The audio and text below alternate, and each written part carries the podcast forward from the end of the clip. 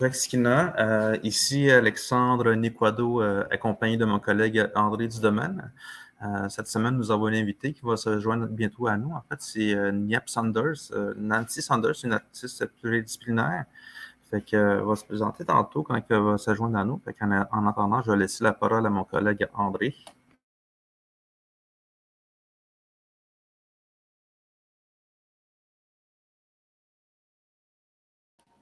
Voilà. Alors, euh, on s'entend mieux euh, à micro ouvert. Euh, donc, Koué Alexandre, merci. C'est toujours un plaisir de se retrouver les mercredis midi pour des échanges qui se veulent amicaux, détendus, mais néanmoins qui, peuvent amener toute une réflexion, une ouverture, des visions sur euh, le, grand univers euh, culturel euh, des nations premières, des peuples autochtones, particulièrement ici dans, dans, la région de Montréal. Alors, Terres en vue, comme on le sait, c'est une association qui a pour but de, faire connaître, de diffuser euh, la, euh, les, les, productions culturelles euh, des premiers peuples inuits, des gens des, Premières Nations, de façon à encourager les échanges interculturels, la compréhension, l'amitié entre les peuples et aussi le développement social, économique qui vient avec automatiquement avec le développement artistique et culturel euh, des, euh, des communautés autochtones qui participent à la vitalité euh, du Québec, du Canada, par le rayonnement, l'importance qu'elles ont auprès du public d'ici et des publics d'ailleurs. Alors, incidemment, on est à préparer la saison d'été alors, euh, restez euh, proche de présenceautochtone.ca. Euh, c'est certain que le site est encore en construction, mais derrière le site, il y a des, des, gens qui travaillent à une programmation estivale qui va être riche, importante, et là, ça va être en vrai formidable. On va se, se retrouver avec euh, entre nous au coude à coude.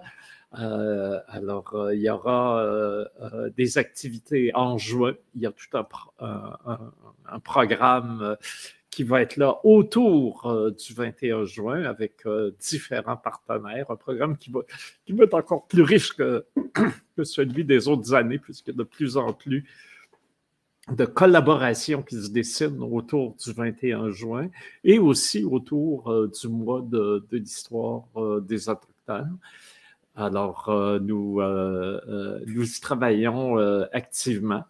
Et puis, bien sûr, du 9 au 18 août, il y aura le, le Festival international de présence autochtone qui va prendre place. Bien sûr, euh, la place des festivals sera euh, euh, joyeusement et magnifiquement prise par nos installations, les artistes des premiers peuples, et ça va être magnifique. Et puis, il y aura évidemment du cinéma, des, des activités en salle ailleurs dans la ville.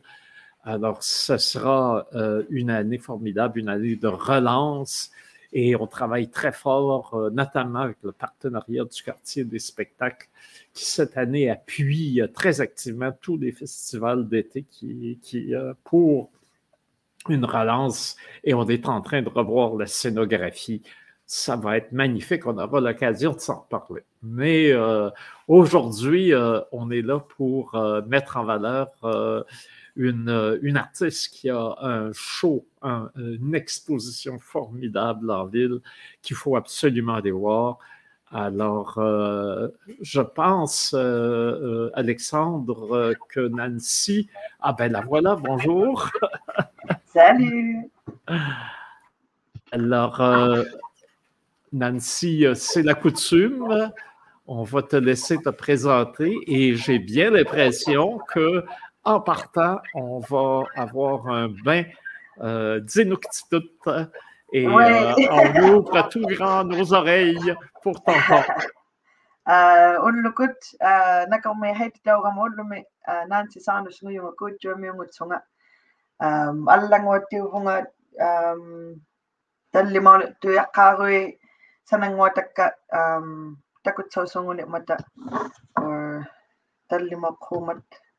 kumat.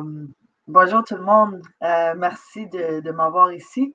Mon nom est Nancy Sandeux, je suis d'origine euh, de Kuujjuaq, dans le Nunavik, et ça fait peut-être cinq ans, six ans que, je partage mon travail euh, publiquement. Et c'est ça, merci de, de m'avoir aujourd'hui. Ben oui, on est très contents. écoute, en juin dernier, au, à Présence autochtone au festival, le jury euh, du prix Panorama, qui était tout nouveau prix. Tu as été la première récipiendaire. Alors, on remercie euh, Citon Panorama, Benoît Loyer, là, qui est un entrepreneur autochtone qui a créé ce, prix pour euh, les, ah, jeunes artistes prometteurs en, en art visuel. Et euh, le jury a été clairvoyant, c'est à toi qui l'a donné. Puis quand, quand j'ai vu ton exposition McCord, j'ai dit Waouh! Ah, comme ils ont bien choisi la, ah, la, personne. Merci beaucoup. Euh, je me sens assez choyée d'être capable de, de, vivre une vie euh, créative comme ça, puis de d'avoir une, une réaction aussi positive des gens parce que être artiste, c'est une chose, mais d'être artiste accompli, c'est, une autre chose. Puis vraiment, là, il y a une ligne très fine entre euh, artiste mal compris et artiste réussi. La ligne est, est vraiment, vraiment fine. Fait que oui, je, je, me sens très choyée. Puis, euh, it's, hard work. C'est beaucoup de travail, là. Mais euh, je, je voudrais pas que ça soit autrement, là. Non, ça, puis euh, je dois dire, une époque assez formidable, euh, moi, avec mes cheveux blancs. J'ai vu des périodes où, effectivement, pour euh, les artistes des premiers peuples, qu'ils soient inuits ou de l'une ou l'autre des Premières Nations, oh, la, ils étaient, la ligne était épaisse, puis ils étaient maintenus en dessous. et on a réussi à l'amincir pas mal, et là, ça donne la chance à pas mal d'artistes de, de, sauter par-dessus, et c'est vraiment formidable, ça donne des, résultats extraordinaires. D'ailleurs, euh, le, euh, j'aimerais, euh, tu as beaucoup travaillé pour Picoutiapit, excusez ma prononciation, euh, euh, l'exposition euh, qui est maintenant au Mekong, que je dis qu'il faut aller voir et je vais le répéter encore plusieurs fois. On va, peut-être me trouver radoteur, mais quand on ira voir l'exposition, on va me remercier d'avoir insisté. mais c'est qu'au Mekong, les artistes en résidence travaillent à partir des archives. Oui. Et moi, quand j'ai vu les magnifiques photos tirées des, des, des banques, euh, des trésors du Bécoeur, j'ai fait Ah! Et là, j'ai pensé, j'ai dit, ma foi, une artiste Inuk qui arrive et tout d'un coup voit ces photos, quel moment ça a dû être. J'aimerais ça que tu nous parles de, de ce premier contact quand, quand vu ces, images-là pour la première fois? En fait, euh, au musée McCoy, j'ai été euh, euh, mis en contact avec les artefacts qu'ils ont. c'est une collection d'au-dessus de 16 000 artefacts. Là, je ne sais pas si c'est 16 000 artefacts inuits ou 16 000 artefacts en tout, mais je me suis concentrée beaucoup sur les artefacts inuits. Et tiroir après tiroir, j'étais complètement euh, bouleversé par la beauté, l'ingéniosité. C'était. Euh, tu sais, des artefacts de partout, hein, de Labrador, Nunavik, Nunavut, euh, euh et, c'est vraiment des, objets ah, qui sont tellement impressionnants. Et en fait, c'est ces objets-là, qui ont informé mon œuvre qui se trouve à Peroteapit les photos. Euh, j'ai eu la chance d'en voir avec le musée McCord, mais ces photos-là, si je ne me trompe pas, parce que j'ai fait affaire avec beaucoup de monde. j'ai fait affaire avec beaucoup de monde. Je pense que c'est des. Ça vient des archives de la connexion, archives comme Canada, je ne sais pas trop. Il faudrait que je vois. Est-ce que ce serait des photos qui se trouvent aussi, je sais, à Vatak, euh, l'Institut culturel oui, a beaucoup aussi, de... Oui, aussi a beaucoup de photos, mais ces photos en, particulier, je pense qu'ils sont de euh, Archives Canada ou quelque chose comme ça. J'ai Excuse-moi de ne pas avoir la place exacte. Ah, ben non, ben non, écoute, euh, excuse-toi pas. Effectivement, il y a euh, Archives Canada ont euh, effectivement aussi à Ottawa, des, dans la capitale, des, oui, des archives ils importantes. Été, ils ont été assez généreux et assez rapides pour la demande d'avoir des photos puis de les voir en grand comme ça. C'est tellement, c'est tellement différent. C'est rare qu'on va les voir en, aussi grande taille. Puis c'était ça l'idée, c'était de créer un peu une présence de femmes dans la salle.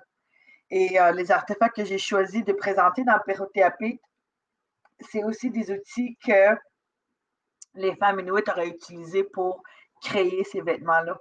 Euh, des aiguilles, euh, les houlos, le couteau traditionnel de la femme, des, des dés à coudre fabriqués à la main en ivoire, euh, des, grattoirs comme ça pour enlever euh, la graisse comme ça sur la peau. Euh, j'ai choisi comme des objets un peu limités. Je voulais garder ça très slick, un peu l'expo. là. Puis je ne sais pas si tu as remarqué, mais tout dans l'expo est, très monochrome et noir et blanc, sauf tout ce qui est perle. Tout ce qui est perle, c'est les seules choses qu'on voit en couleur et c'était un peu l'idée derrière cela. C'est vraiment le manteau, le arnautique qu'on voit euh, qui, vis-à-vis, en fait, mon œuvre, qui était vraiment ce qui a inspiré le plus mon, ma pièce. Elle était tellement magnifique. J'ai été le souffle coupé quand j'ai vu le manteau pour la première fois. Avoir la chance de le toucher, puis de, prendre des photos, et de, c'était vraiment euh, une très belle expérience. Puis je remercie le McCord pour donner une opportunité comme ça aux artistes. C'est nécessaire qu'on raconte maintenant nos histoires, puis qu'on qu'on éduque aussi les gens du, musée. Parce que, tu sais, quand j'ai ouvert les tiroirs, les gens avec qui je découvrais ces tiroirs-là ne connaissaient pas tout à fait l'usage de ces artefacts-là. Ils savaient juste que c'était tel objet ou tel objet. C'est moi, par la suite, que, j'étais capable d'expliquer c'était quoi les, objets là, euh, en plus en profondeur. Fait que ça a été comme une découverte de leur côté et du mien en même temps. Une chose aussi qui m'a frappé en voyant ces photos, c'est comment, c'est une chose qu'on dit souvent, au moins ici à Terre en Vue, on insiste toujours beaucoup là-dessus, euh, que euh, euh, l'art autochtone a toujours été actuel et que les, nos sociétés ont évolué avec l'histoire alors que souvent, hein, euh, la démarche de, Curtis, par exemple, en photographie, est très, euh, est très euh, ou de flirter en cinéma, c'est très symptomatique de, nous enfermer dans, un passé immuable. Ouais. Et là, on voit ces dames qui sont tout à fait fièrement inuites, et adressent ce qu'elles sont, mais les perles de verre, c'est moderne. C'est ah, quelque chose qu'ils prennent à un moment historique où ça arrive et ils savent très bien s'en servir et l'intégrer dans leur travail et dans leur tradition. Et, hmm. euh, euh, euh, et d'abord la beauté, effectivement, de ces motifs. C'est c'est renversant. Et puis la fierté dans le regard, hein, dans cette, attitude de ouais, exactement. dont il regarde la caméra en disant à la caméra, toi, tu ne m'avaleras pas. il y a, ah, quelque chose de... C'est vraiment, des, photos, euh, c'est vraiment des photos magnifiques, puis tu le décris tellement bien. C'est que euh, le, perlage, c'était pas quelque chose... Euh, tu sais, oui, on, avait des objets qu'on on embellissait les manteaux et tout avec l'ivoire, des dents, mais quand le perle est arrivé, on l'a très rapidement euh, euh, inclus et le euh, and we mastered it very quickly. on, a, adopté et très rapidement, on est devenu les maîtres de cette pratique-là, en fait. Et c'est vraiment, ça démontre vraiment une ingéniosité. Puis ça m'a surpris aussi, comme ça surprend tout le temps quand tu vois ces vêtements-là, tout perler comme ça. C'est vraiment impressionnant parce que tu, dois penser que ces, ces femmes-là, ces hommes-là ont dû d'abord fabriquer les outils pour aller à la chasse. Ensuite, aller à la chasse. Ensuite, dépecer, nettoyer, étirer, sécher, ramollir, couper, coudre. Par la suite, on mettait les perles. dans, un, dans un monde, euh, on se dit, euh, difficile et, et c'était comme la survie, puis les Inuits étaient dans des situations super difficiles. Tu ne penses pas que tu prends le temps de, de décorer les vêtements, ni les. Même, même, euh, même les caissons d'aiguilles faites à la main, on a pris le temps de mettre les, des, des, des marques dessus, on a pris le temps de les, les, les, les genres de boutons euh, pour euh, retenir le, capuchon comme ça. On prenait le temps de mettre des motifs dessus. Les houlous, on, avait tous des motifs, les, tous les vêtements. C'était aussi pratique, mais aussi beau. Et c'est ça qui, qui m'impressionne, qui m'impressionnera tout le temps. C'est qu'on devait subvenir à nos besoins de nourrir et d'habiter comme des, places pour vivre, mais aussi on prenait le temps de mettre les choses jolies. C'était, c'est vraiment impressionnant pour moi. Là. Moi, j'ai-tu le droit de fumer ou est-ce que j'ai. je peux-tu, ça te dérange-tu? Oui, oui, oui, non, non, non. Je vais juste fermer ma porte. Il n'y a pas de censure ici. Euh. OK, c'est mieux. je suis dans, ma, dans, mon studio, je suis en train de préparer pour bac, justement. OK. Moi, les fenêtres sont ouvertes, alors ça va. Mais ça ne dérange pas. oui. Euh, ça me rappelait. Je suis l'artiste euh, stéréotype de me réveiller tard et de fumer, de la ben oui. Ça sent la cigarette, le café puis la peinture dans moi chez moi. oui. Il y a des photos de Picasso dans son atelier. Son, le, le, le plancher est complètement couvert de, de mégots de cigarettes. oh, oui, c'est vraiment, c'est vraiment un truc euh, stéréotype, là, mais it's my fuel for now. Là. C'est, mais oui, j'ai. C'est, euh, probablement le seul stéréotype que tu te permets, alors ça va. oui. Ben, le stéréotype d'une artiste aussi, là, il faut quand même en avoir. Là. Mais pour vrai, euh, j'ai, j'ai tellement aimé cette expérience avec le McCord. J'ai, appris énormément en tant que professionnellement. Parce que moi, je, suis toute nouvelle là-dedans et j'ai eu quelques expositions solo. J'ai eu la chance assez peu de temps d'avoir des expos à, à Marion Scott Gallery à Vancouver, euh, des expos avec ma galeriste qui est à Toronto, Philly Fine Arts, et un, expo au Capital One, la banque Capital One, un expo temporaire que j'ai eu. Puis jamais je me suis occupée de ça. C'était toujours voici les œuvres, puis c'est eux qui s'en occupaient. Mais là, d'être là, à savoir toute, l'équipe qui, qui derrière un expo, tout, ce qui est texte à préparer, tout ce qui est organisation d'une salle, c'est des choses que moi, j'ai jamais vraiment fait, puis je me suis jamais questionné sur ce qu'il y a à faire pour préparer un expo. La lumière, l'ambiance, est-ce que tu veux que ça soit clean, est-ce que tu veux que ça soit rempli, est-ce que tu veux que les lumières soient bright ou sombre? C'est vraiment des questions que je ne me suis jamais posées en tant qu'artiste. Et oui, j'ai j'ai appris énormément par rapport à ça. Fait je suis très reconnaissante du, du musée McCord par rapport à ça. Ils m'ont beaucoup guidé, c'est oui, vraiment, vraiment, génial. Mais de fait, dans cette salle, j'ai vu plusieurs expositions là, qui, euh, avec des artistes en résidence, c'est toujours la, la, mise en place, la lumière, l'ambiance, toujours très soigné et fort, hmm. fort euh, respectueux. Ça donne toute une dimension au travail de l'artiste. C'est vraiment quelque, chose, d'extraordinaire.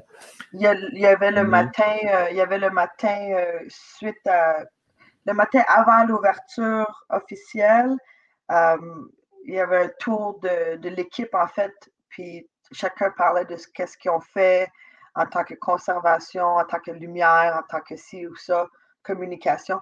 j'ai été surpris par une équipe de 30 quelques personnes. Je suis arrivée la dernière, puis en, rentrant, ça m'a surpris. J'ai dit, waouh, vous êtes tombés. Je pensais qu'on aurait été 5, 6, mais on était 30 plus. Là. Hmm. Ça m'a euh, ouais, ça m'a touché.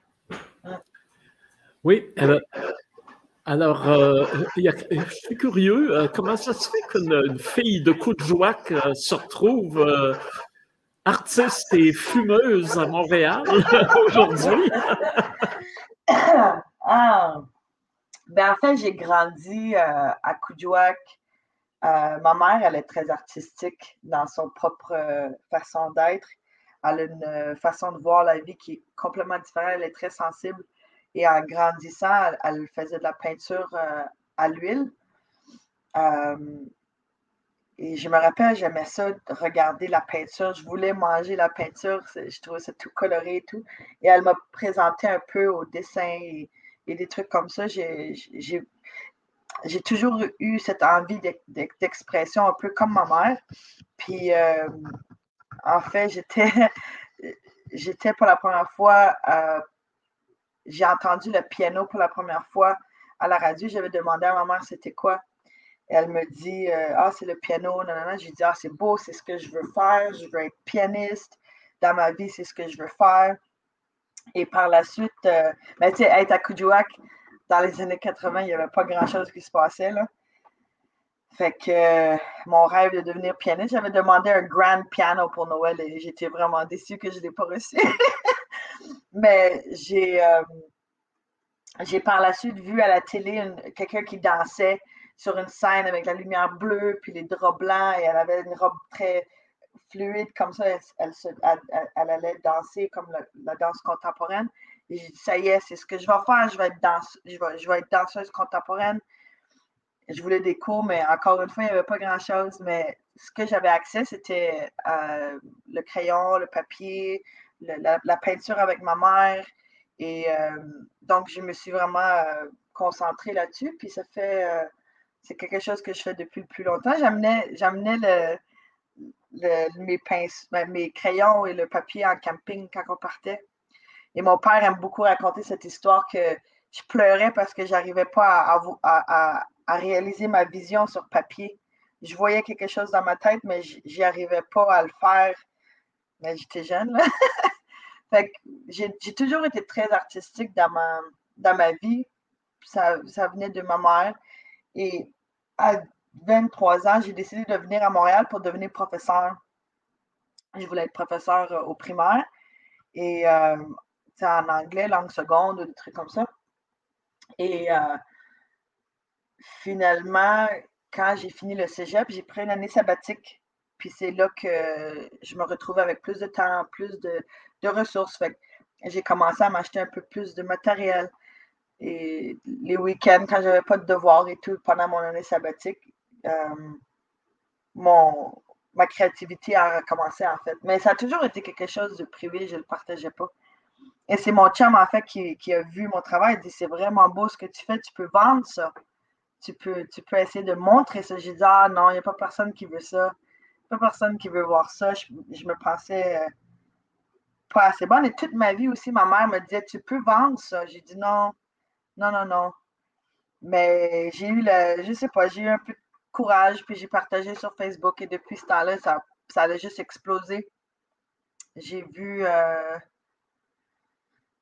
j'ai vu une explosion dans, ma carrière en si peu de temps que c'était un peu euh, overwhelming.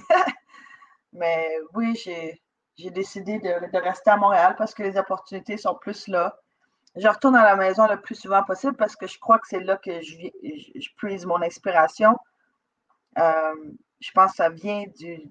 C'est pas que je pense, je sais que ça vient de, de l'énergie du territoire.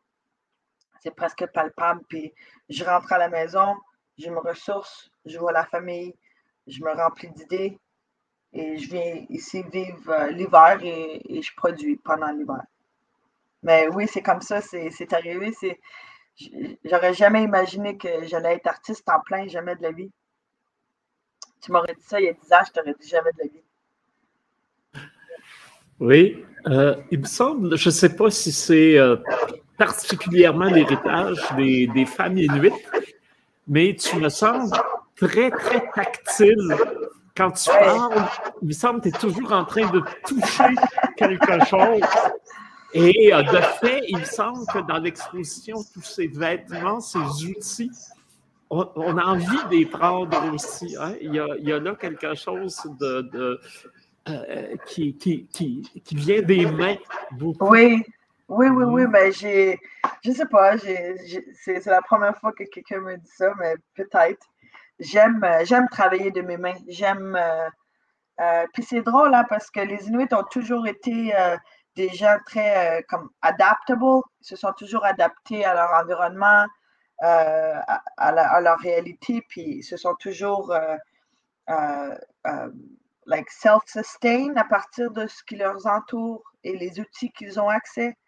Et je pense que j'aime ça, penser que moi aussi, je fais ça, la même chose. Avec toutes les ressources que j'ai, puis mes idées que j'ai, je me, je me nourris moi-même, en fait. je ne sais pas c'est quoi le mot en français, mais self-sustain. Euh, euh, soutenir soi-même, j'imagine que c'est le mot. Tu, tu es autodéterminé. Oui, c'est ça. Et je, je, me sers de mes mains, je fabrique des choses. Euh, c'est sûr que c'est pas la chasse, la, pêche ou, ou la couture ou rien, mais avec ce que j'ai, je me fais, je, m'auto euh, fais vivre en fait. et, et j'aime travailler de mes mains. J'ai souvent essayé de travailler dans des bureaux et euh, je suis contente que j'ai pas été à l'université pour devenir prof parce que j'aurais pas aimé ça. j'aurais vraiment pas aimé ça. Puis le, tout ce qui est. Je me rappelle, il y a, un été que j'étais à Kujouak et euh, j'arrivais pas à trouver d'atelier pour travailler. C'est vraiment difficile. C'est ce qui est triste en fait dans le Nord, c'est que c'est rempli d'artistes, mais il n'y a pas vraiment de place pour que les gens puissent travailler. Et la, même chose pour moi. J'étais là, je ne trouvais pas d'atelier. Puis j'avais besoin de travailler, j'avais besoin de, sous comme tout le monde. Et on m'a offert un, emploi dans un bureau. j'ai dit au monsieur, j'ai dit, j'aime, j'aime pas travailler dans le bureau. Il dit, ah, essaye-le, tu peux faire tes propres cédules et tout. J'ai dit, oui, ok, je vais essayer. J'ai duré euh, euh, cinq jours et demi. j'ai, rentré le, le, cinquième, le sixième jour je suis rentrée à, 9 h et à un moment donné, j'ai regardé l'heure, il était 9 h 15. J'ai dit, waouh, j'ai un autre 7 heures euh, à être assis ici devant un ordi à faire des trucs que j'ai pas envie. Je me suis levée, je suis partie. Donc, ouais, j'aime, bouger, j'aime créer. C'est, ah, that's what I'm good at. Ça me rend heureuse. Et autant que ça va me rendre heureuse, je vais continuer à faire ça. Et autant que j'ai des idées, je vais continuer à faire ça. D'ailleurs, ben, euh, c'est un message euh, qu'on pourrait gentiment passer aux autorités inuites. L'art inuit est tellement important euh, pour le peuple et pour son rayonnement dans, le monde que on souhaiterait qu'il y ait plus de facilité pour le développement artistique des jeunes qui ont le talent et le goût pour s'engager euh, dans une carrière de, création? Ben oui, c'est vraiment quelque chose d'impressionnant, le nombre d'artistes, le nombre de gens qui ont des idées de création et des bonnes idées. tu vois, j'ai eu la chance d'aller à Cape Dorset, un village de 1500 populations. Il y a trois galeries d'œuvres à vendre. Il y a comme trois, quatre euh, ateliers d'artistes. De, et sont 1500 et je pense que sont 1300 euh, artistes dans un village. Puis vraiment très, très talentueux. Et les gens, ils ne comprennent pas que ça peut être une carrière. Longtemps, longtemps, quand je me suis lancée, euh, quand j'ai décidé de me lancer à 26 ans, de retourner à l'école en, en, or, comme j'étais au, euh, au, cégep du Vieux.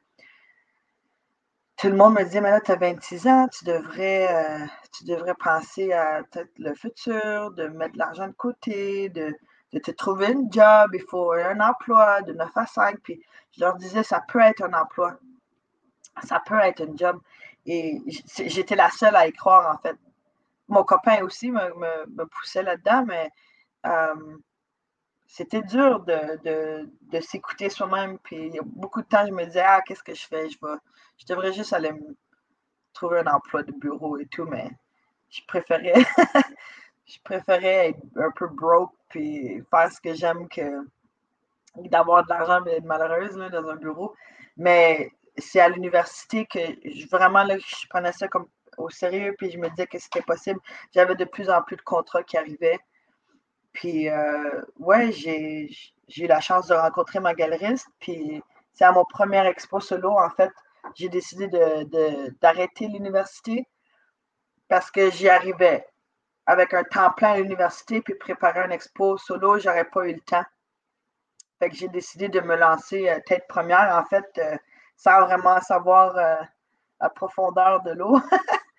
Et j'ai testé, j'ai dit le pire qui peut arriver, c'est que je retourne à l'école. C'est vraiment. Tu sais, il n'y a, rien de plus grave, là. Fait j'ai préparé mon premier expo solo et en 24 heures, c'était tout vendu.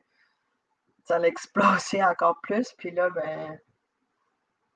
C'est ça, je suis rendue à quatre expos, une résidence. Euh, j'ai fait une résidence en Paris, en Finlande. Euh, j'ai fait une résidence euh, au.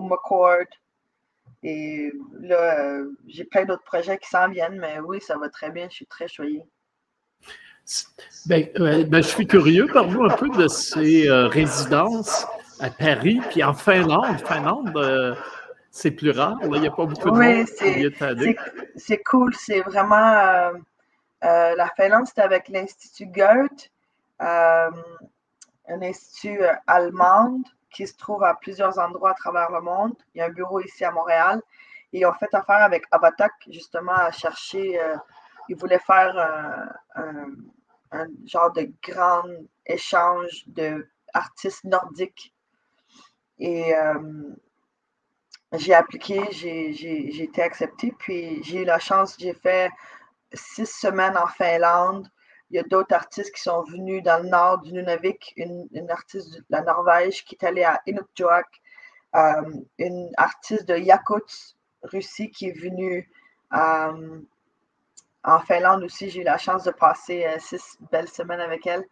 Et fait que c'était vraiment un bel échange. Ça a été un peu limité avec le COVID, mais ça quand même, c'était une belle réussite. Et j'ai rencontré plein d'artistes de la nordicité, en fait. Et euh, on a justement des idées de projet plus tard et tout. Puis, ouais, c'était euh, vraiment cool. ça m'a inspiré. Puis, justement, je suis en train de faire une, toile pour Baka, inspirée de ce que j'ai vu en Finlande, euh, à ma manière. Là. Et, ouais, c'est I, would, I would, pour vrai, là, si les gens ont, un sentiment de qu'ils sont pas heureux dans ce qu'ils font, puis ont un sentiment de vouloir être créatif, de se lancer. Le pire, je me suis donné euh, une année à la fois. La première session au cégep, j'ai dit qu'est-ce que je fais ici? Je ne suis, pas à ma place. J'étais avec des plus jeunes, beaucoup plus jeunes, j'avais 26 ans. J'ai dit je vais finir ma session au moins, puis je vais voir qu'est-ce que ça va donner. Puis après ça, c'était session par session. Puis là, je me suis dit, bon, ben, cette année, ça a bien été. Je vais me donner une autre année. Puis j'y vais année par année. Je vais voir qu'est-ce que ça donne l'année prochaine. On va voir. Puis si les gens ont vraiment ce sentiment de vouloir être créatifs, je leur dis de, se lancer. C'est quelqu'un de créatif, s'il ne crée pas, il devient malade. Je crois ça à 100%. Malade du corps et de la tête, de l'esprit et c'est vraiment euh, quelque chose que j'ai comme été obligée de faire, en fait, pour me garder euh, stable et heureuse. moi, je, j'essaie toujours d'encourager les gens de se lancer dans, dans ce qui leur évoque la joie, dans le fond. Oui, en effet, c'est une, euh, une belle leçon à lancer aux, aux jeunes gardez votre tête dure et écoutez votre cœur. Au, plus, au, plus, au plus vieux aussi, si tu, si tu sens que tu as besoin de, changer quelque chose parce que tu n'es pas tout à fait là où que tu, dois être, mais continue à chercher, là, il n'est jamais, jamais, trop tard. Mais oui, les, les, Inuits sont très, euh, très, très, très, très talentueux. Les gens que je connais, ils méritent euh, autant d'espace que moi, puis ça va venir là avec, le temps. On, commence à être euh, de plus en plus sur la map, puis de plus en plus présent, puis on, nous donne de plus en plus de place à parler, puis tant mieux. Tant mieux, ça. J'ai euh, vu quelque part que euh, pour toi, un des euh, figures inspirantes, c'était Mathieu Yaituk. Et ça m'a fait plaisir parce que Mathieu Si, on le connaît, c'est lui qui a fait le trophée qu'on donne ah! pour les prix en cinéma. Je, je l'ai proche parce que je savais que je te verrais aujourd'hui. voilà. Oh, c'est magnifique, c'est une pièce magnifique. Alors, évidemment, l'original est en stéatite. Ça, c'est un mm-hmm. bronze qu'on fait couler. Wow! Et ça représente un épervier qui est euh, mm. l'animal euh, le plus, euh, ben, sous différentes espèces, mais ça, c'est plus symbolique. C'est quand même l'animal le, plus répandu de, du, de la Terre de Feu jusqu'à l'extrême nord. Alors, c'était. Une, belle, contribution d'un artiste inuit. Mathieu aussi est une perle, vraiment mm-hmm. là. Une perle, tellement une belle personne, talentueux. Mm-hmm. Puis j'ai eu la chance de passer un mois avec lui à Paris. Oui. Et sa femme aussi. J'ai appris tellement de lui. J'ai appris euh, en termes de sculpture sur pierre, en termes de, de, de culture inuit, en termes de moi, ma personne, euh, c'était vraiment parce qu'à Paris, c'était assez difficile euh, pour moi parce que tu sais, je passe pas tout de suite pour une Inuit. On pensait toujours que j'étais la traductrice. Mais mm-hmm. on me disait aussi que j'étais pas une vraie Inuit. Bon. Que Matt aussi, c'était un vrai Inuit, que moi, je l'étais pas. Fait que Matt aussi a réussi à à me stabiliser un peu dans, dans mon doute de mon identité parce que, tu sais, il dit, tu ta grand-mère est inuite, ton grand-père est inuite. Tu, tiens le sang de ta grand-mère et c'est tout. Et tu parles la langue aussi? Oui, aussi, mais je l'ai perdu la langue hein, parce que j'ai déménagé quand j'étais jeune dans le sud avec ma famille, euh, dans l'espace de, de, comme 4, 4, 5, 6 ans, j'ai perdu. J'étais retournée à, 18 ans à Kudjouak et je ne comprenais pas ma grand-mère. Et euh, c'est ce moment-là que je me suis dit qu'il fallait que j'apprenne parce que ma grand-mère m'a chicané. je ne comprenais pas tout à fait ce qu'elle disait, mais la seule chose que j'entendais, c'est Inuit, tu es Inuit. j'ai essayé de, le réapprendre, mais il y a des gens qui ne parlent pas la langue, mais qui c'est des c'est des couturières euh, imbattables. Euh, il y a des gens qui parlent la langue, qui ne mangent pas la nourriture traditionnelle, qui ne coupent pas, mais qui parlent la langue. C'est vraiment la définition d'être Inuit est, tellement en changement en ce moment. Et, vraiment, Mathieu aussi m'a aidé à, me sentir plus, plus solide sur mes pieds. Et depuis ma rencontre avec lui, je peux, je peux me défendre un peu plus avec le soutien de Mathieu aussi et, des gens de ma famille.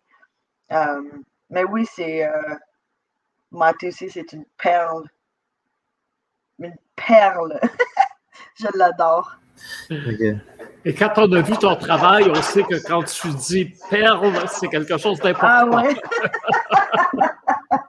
oui, ben, La, pièce aussi au, au, euh, au, McCord, c'est, euh, ça n'a jamais été quelque chose qui était fait pour être porté. Hein. Le, ce que j'ai fait, là, ça a toujours été dans, dans l'idée d'être euh, quelque chose accroché au mur, là, comme Akinamutak, wall hanging, mais inspiré de plusieurs éléments des artefacts et aussi les vêtements que les femmes portent, le, le, le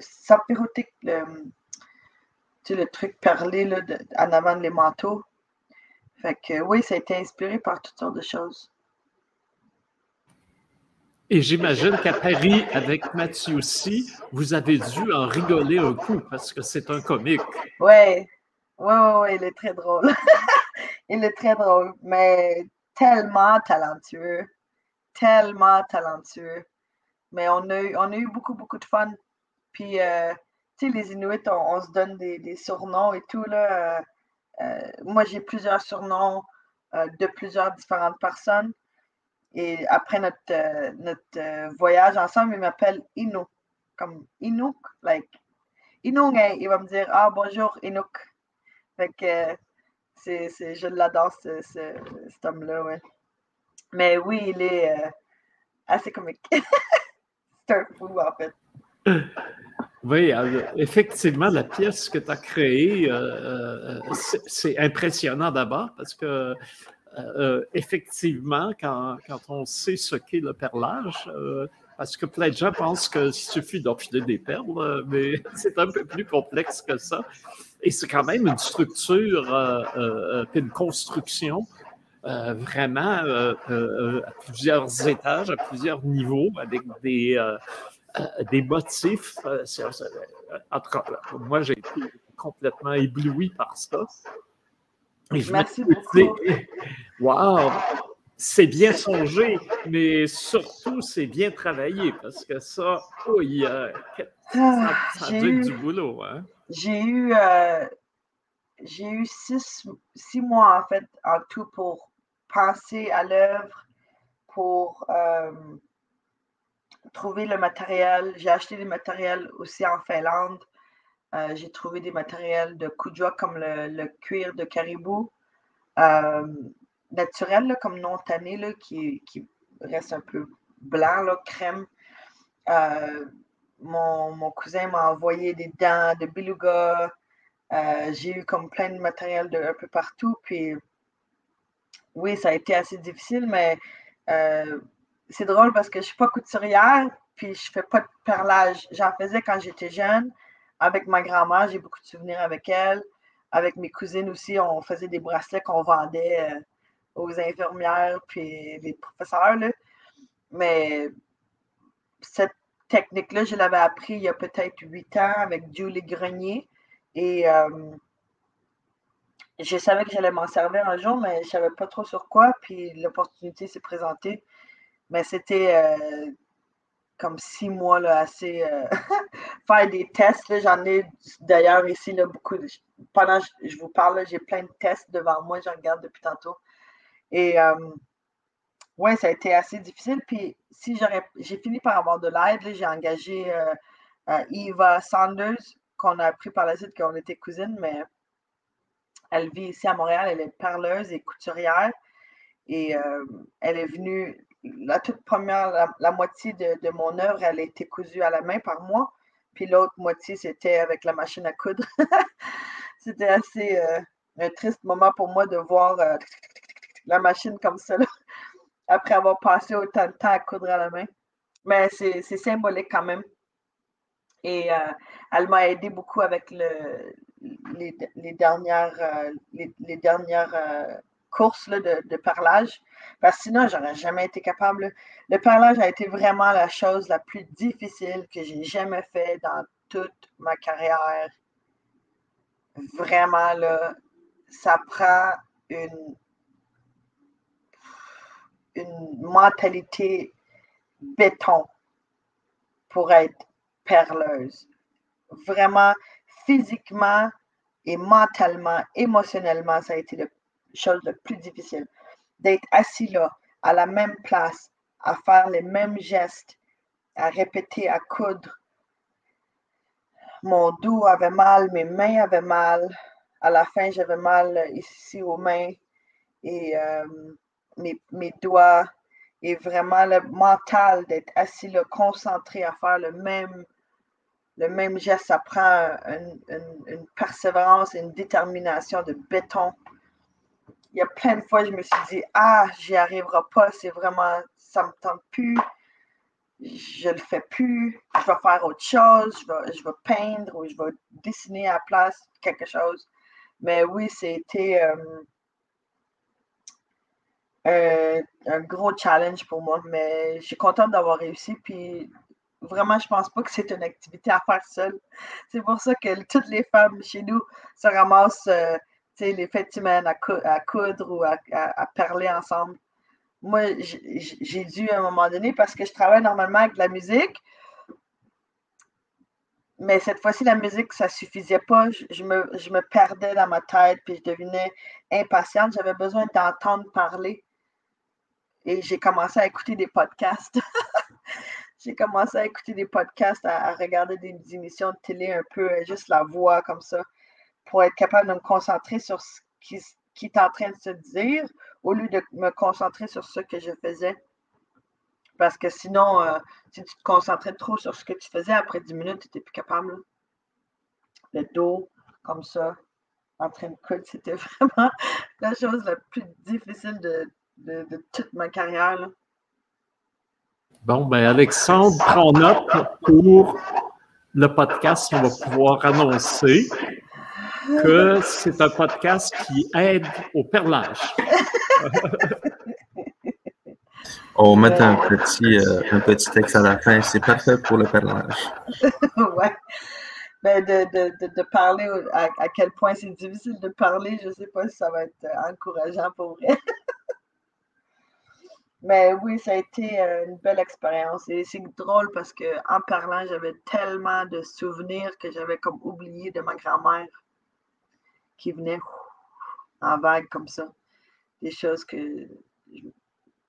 Parce qu'elle, elle avait euh, comme sa maison, mais en arrière, elle s'était fait euh, fabriquer un, un qui est comme une, une tente plus permanente avec une structure en bois puis le toit en, canevas. Et elle, sinon, elle avait comme une tente installée, puis elle y allait souvent passer ces journées-là à, coudre ou à parler. Et euh, quand j'étais enfant, pendant que je parlais, je me souvenais que je jouais avec mes cousines à l'extérieur comme ça, puis après, je rentrais et je sentais comme, je prenais un thé, il y avait le, le, le, poêle à bois qui, qui brûlait comme ça, puis elle était là avec la belle lumière parce que les tentes avec la lumière du soleil, ça devient un peu doré à l'intérieur. Et comme une belle lumière là, chaude, enveloppante, et elle était là en train de parler. Puis elle me disait de, de, filer l'aiguille euh, euh, pour elle, puis de lui passer ça, de lui passer ci, puis elle me montrait comment faire. Puis je me rappelle, j'étais toute jeune, puis je le regardais, puis tous ces souvenirs-là revenaient quand je parlais, quand je travaillais, quand je cousais. Je voyais les mains à ma grand-mère quand à, chaque à chaque stitch, là, à chaque euh, couture comme ça. Je sais pas, c'était. Euh, mais j'ai rêvé à elle aussi pendant que je faisais mon projet, quelquefois. Elle riait de moi. Toutes les fois que je rêve à ma grand-mère, elle rit de moi. elle me trouve très drôle. C'est quand même fou euh, quand on parle de transmission. Mm. Euh, dans le fond, euh, il y a le film de Marie-Christine Piticoué qui est en, qui est en train de, de, le, faire. Elle a fait un, un court-métrage, un documentaire sur la transmission du savoir ancestral qui s'appelle Aniskilma Gewin. Mm-hmm. Puis, dans un des commentaires qu'elle avait fait là-dessus, c'est qu'elle étudie encore, elle n'a pas appris la culture tu as un aîné qui lui a demandé Est-ce que tu te rappelles d'avoir vu ta grand-mère faire ci, faire ça, faire, mettons, euh, un panier d'écorce? Oui, as appris. Puis c'est souvent ça, ce qui est le fun, c'est que maintenant, euh, moi j'ai toujours appris que l'apprentissage se fait avec, la, avec en classe, avec un cahier de notes, prendre des notes. Mais chez nous, c'est beaucoup avec l'observation. Mm-hmm. maintenant, au l'âge où que je suis rendu, euh, j'ai plein de souvenirs qui, qui émergent des ah. affaires que j'ai appris quand j'étais jeune. Mettons, comment poser un collet, comment faire une tente. Euh, comment, comment, arranger le poisson comme ça? C'est ça, Comment déplacer un, un, un, lièvre. C'est des affaires qui, qui, me reviennent naturellement. C'est des souvenirs aussi de, de, de mes grands-parents de ça. C'est ça que je trouve qui est le fun avec notre façon d'enseigner les jeunes. On enseigne par, par observation. Puis c'est vraiment, c'est vraiment. Des fois, je m'arrêtais parce que j'étais comme overwhelmed de, joie ou de un genre de nostalgie ou de tristesse parce que ça fait longtemps que ma grand-mère est décédée. Et ah, je m'arrêtais, puis je me souvenais d'elle. Et j'étais en train de l'aimer. Puis après ça, je, je, reprenais à travailler. Puis c'est justement des rêves d'elle ou des souvenirs de ça. C'était c'est une belle expérience quand même. Puis oui, c'est comme ça, en fait, que les Inuits aussi, on apprend là, par observation. Puis j'ai rencontré beaucoup de professeurs euh, modernes là, pour euh, le mécanique ou euh, le, le, bricolage ou des trucs comme ça. Puis les profs, ils disent tous la même chose. Je le fais une fois sans expliquer. Mes étudiants Inuits regardent une fois, sont capables de le répéter. Et on apprend tellement vite comme ça. Puis on ne pose pas de questions. Qu'est-ce que tu vas faire? Pourquoi tu fais ça? Euh, c'est pourquoi tu fais ça par la suite? C'est toujours, euh, euh, on va être répondre par un aîné, c'est tu verras.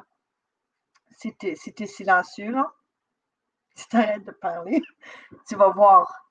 Tu vas voir, tu vas comprendre si tu me laissais deux minutes. Et oui, c'est une différente façon d'enseigner, c'est une différente façon d'apprendre. Mais oui, ça me, faisait plaisir de, voir ma grand-mère dans mes souvenirs. Des trucs que j'avais vraiment complètement oubliés, en fait, qui revenaient avec le geste. Et c'est drôle parce que pour travailler, j'avais besoin euh, maintenant de lunettes. Et ça me rappelait quand, quand je filais l'aiguille, puis ma grand-mère a dit Ah, oh, des beaux yeux d'enfant, des beaux yeux d'enfant qui fonctionnent bien. Et maintenant, j'étais là, j'étais plus capable, j'étais me chercher mes lunettes pour être capable de le faire. ça me manquait mes beaux yeux d'enfant. Ah ben écoute, ça je peux te rassurer, je peux te rassurer ça me dit encore de très beaux yeux. Mais ils ne fonctionnent pas aussi bien. J'ai besoin de lunettes maintenant pour, pour voir. Je, me, je ressemble à ma mère. Surtout quand elle fait ça En tout cas, cette, euh, cette exposition, elle oui, qui s'intitule Picroutiapit. Euh, qu'est-ce que ça veut dire, Picroutiapit? C'est euh, c'est euh, un mot traduit littéralement, ça veut dire précieuse, objet qui, qui, nous appartient, comme precious belongings choses, mais aussi dans un dialecte de Hudson's Bay. Euh, au Nunavik, c'est le mot qu'il utilise pour le perle. Nous, pour moi, euh, pour euh, Bay, Sapanak, ça veut dire perle. Mais pour eux, c'est Pirotiapit, qui veut dire perle. Et, et, tous les objets que je voyais dans, dans, dans les artefacts que je voyais, je voyais ça comme des, précieuses choses qui ont appartenu à des gens. Et le fait que je travaille avec le parlage, je trouvais que c'était parfait comme mot. Perotéapite. Belle petite chose, belle petite appartenant, like, euh, euh, objet appartenu, comme ça. Mm-hmm. ben, est-ce que toujours Alexandre nous fait un petit cours euh, d'étymologie algonquienne hein, et là, je ne sais pas, est-ce que le mot perle, là, c'est un piège que je lui envoie parce que ça n'a pas été prévu. Est-ce que le mot perle t'inspire quelque chose?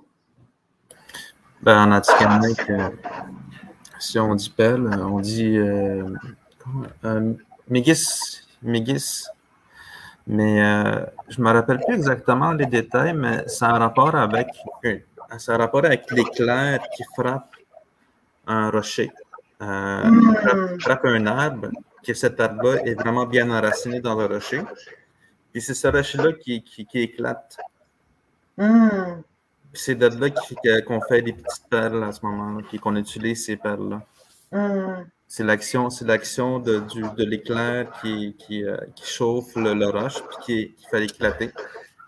Mais euh, je ne vois pas de référence avec une perle, quelque chose d'important.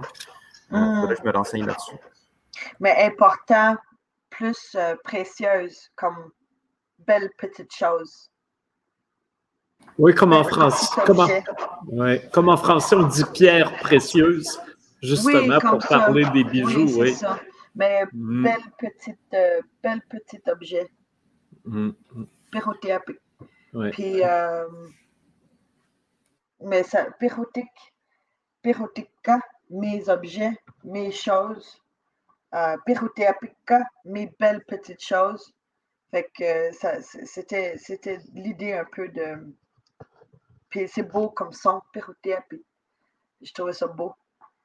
Et euh, parce que la langue inuit est très poétique aussi, c'est très euh, descriptif. Puis euh, il y a des mots des fois qui, qui je trouve ça beau, la façon qu'on a décrit une affaire.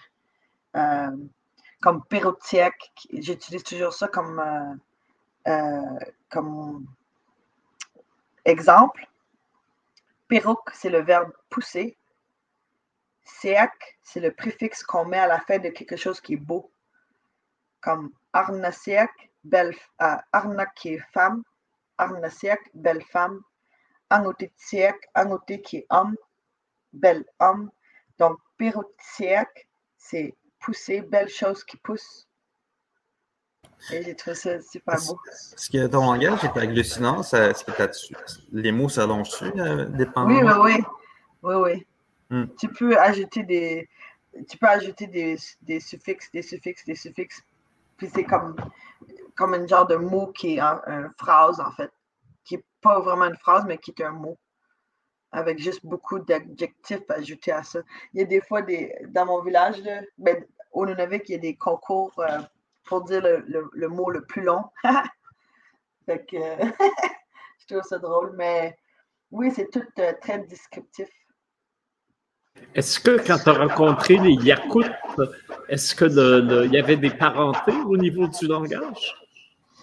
Pas de langage, mais de la façon d'être. Très, très, très rapidement, j'ai rencontré Tatiana et très rapidement, c'était comme ma soeur, comme ma cousine, comme ma mère, comme ma tante, comme mon ami. Très, très, très rapidement dans la façon d'être, de partager, de de suite, euh, euh, on achète l'épicerie, chacun de notre côté, mais tu es très le bienvenu de manger ce que tu veux.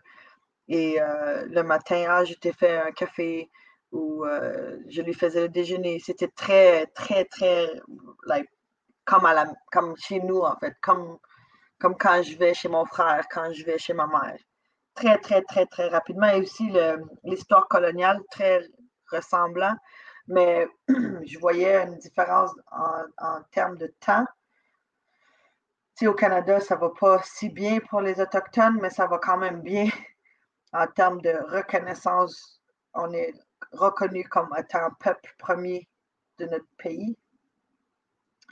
Et on, on est reconnu d'avoir certains droits.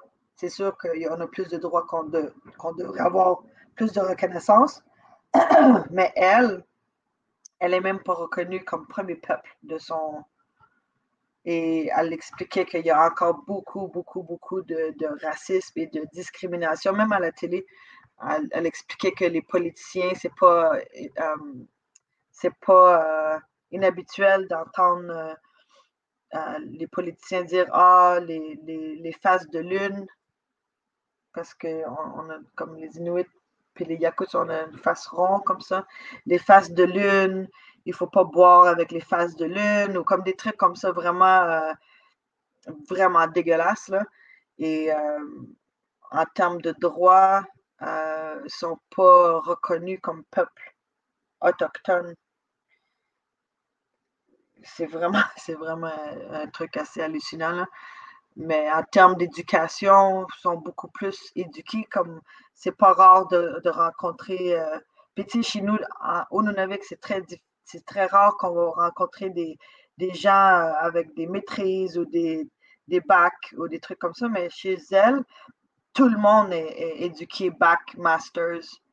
Euh, elle avait un, un, master's en écriture littéraire fait que c'était très différent en termes de où ce qu'on était par rapport à nous, par rapport à elle, mais l'histoire coloniale était très, très liée, très pareille. Juste à des temps différents. Comme... Mais elle était, tellement talentueuse puis tellement euh, magique comme personne. Je, me sens, like, je suis reconnaissante de l'avoir rencontrée. Là. Alors, euh, écoute, euh, c'est magnifique. on répète qu'il faut aller au McCord voir l'exposition. le, travail que tu as fait avec les photos, et, quand on le voit maintenant, on voit la continuité. Hein. C'est comme un perlage continuel. Ah. Le fil remonte très loin. Et ah. chaque génération ajoute sa perle. Et c'est ah. toujours la même famille 8 qui est là, mais qui s'adapte euh, à son époque. Et c'est toujours un, grand bonheur. Il faut rajouter le suffixe tiac à tout ce que, à tout ce que, euh, ce que vous faites. Ah, merci beaucoup, c'est gentil de, mm-hmm. de, de, dire cela. Alors, Alexandre, là-dessus, est-ce que ça nous fait une conclusion? Ben oui, on peut conclure. conclure. Ben, merci beaucoup d'avoir pris le temps mm-hmm. de, de, parler avec moi, ça fait plaisir. Mm-hmm. Ben, écoute, merci du partage. Euh, ça a été euh, pour nous aussi un moment formidable et je suis sûr pour euh, euh, tous ceux qui nous écoutent, là, qui euh, euh, sont aussi certainement, ont partagé aussi cette, joie-là de, mieux te connaître. Ah, OK, right oui, puis dernièrement aussi, notre exposition, il finit quand? Je pense que c'est le 21 août. Le 21 août, OK. C'est très, c'est quand même une expo assez, assez long, là. C'est cool. Mm. Puis on va profiter pour euh, saluer et remercier Mme Sauvage, la, directrice du MECORN, et Jonathan Léné, le, commissaire autochtone, puis évidemment tous les gens avec qui il travaille. Euh, euh, ils t'ont offert une belle expérience, mais ils ont aussi offert, en voie de conséquence, une expérience formidable pour tous ceux qui voudront aller voir, et j'insiste encore faut aller voir cette exposition. C'est vraiment un, moment euh, inoubliable d'être ah, euh, euh, en contact avec ce, toute cette installation formidable autour de l'art par le lien de transmission féminine chez les Inuits. C'est magnifique. Ah, c'est gentil. Merci, merci beaucoup. Puis pour les artistes qui écoutent, je crois que c'est un programme qu'ils font euh, annuellement ou à tous les deux ans, mais euh, appliqué. C'est vraiment euh, magique de rencontrer des, objets aussi vieux et, avec autant d'énergie inspirante. Là. Fait que appliqué, si vous avez la chance. Là.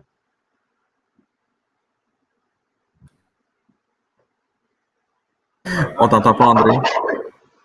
Même les artistes non autochtones, euh, c'est pas un programme qui est exclusif aux autochtones. Euh, ils sont favorisés, mais il y a aussi des artistes d'autres euh, origines qui peuvent très bien oui, oui, oui, oui, oui, oui, mais il y a cette programme.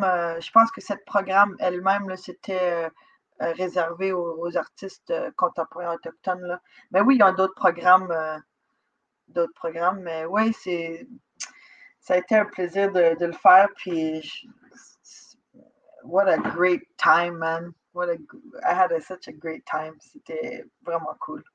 Juste une question de même. Euh, toi, je pense que je t'ai connu en 2018 avec euh, dans Aquay. Oui. C'était-tu là que tu as commencé? avec, euh, ben, j'ai fait, j'ai commencé. Ah, je me rappelle même plus. J'ai commencé, j'avais 26 ans quand j'étais, quand je me suis lancée au cégep du Vieux. Euh, je sais pas c'est en quelle année, mais c'est. Euh, ouais, ben c'est dans ces, dans, dans ces temps-là. Tu as dit 2015, hein, c'est ça?